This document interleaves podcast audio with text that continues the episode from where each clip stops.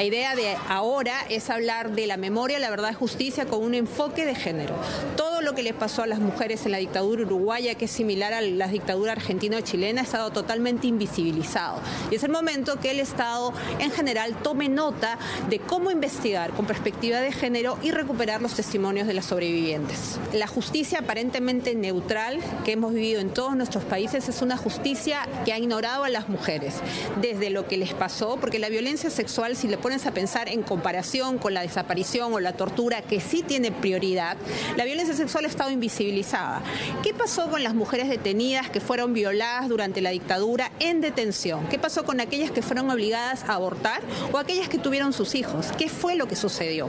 Las sentencias de los casos de Argentina, Chile, Uruguay vinculadas al Plan Cóndor han salido recién en la década del 2000. Entonces, justicia de género es parar un momento y investigar, ver qué cosa es la violencia sexual y cómo se debe investigar. Y esto es fundamental. La Corte ya se lo ha dicho al Estado uruguayo en estos casos que menciono.